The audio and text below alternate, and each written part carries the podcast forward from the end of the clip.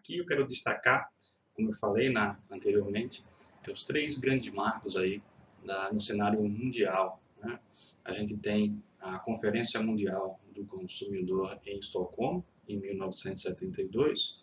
Depois veio a Carta Europeia de Proteção do Consumidor, em 1973.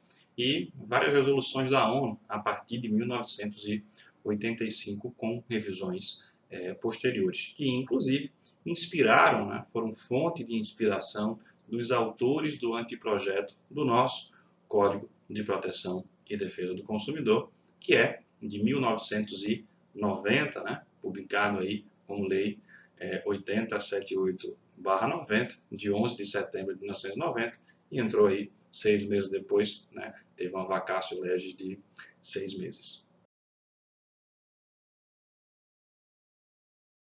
Eu gosto muito dessa passagem da professora Clara Lima Marques, porque ela destaca que a legislação brasileira demorou para surgir, né? ela só surge aí realmente em 1990, mas enquanto nos Estados Unidos a gente vê lá a referência em 62, lá do Kennedy, como eu disse no início, então ela diz que é, seu aparecimento nos Estados Unidos é, se deu por lá, né? E que levou certo tempo para surgir aí legislativamente no Brasil, apesar de ter conquistado facilmente a Europa e todos os países da sociedade capitalista consolidada na época.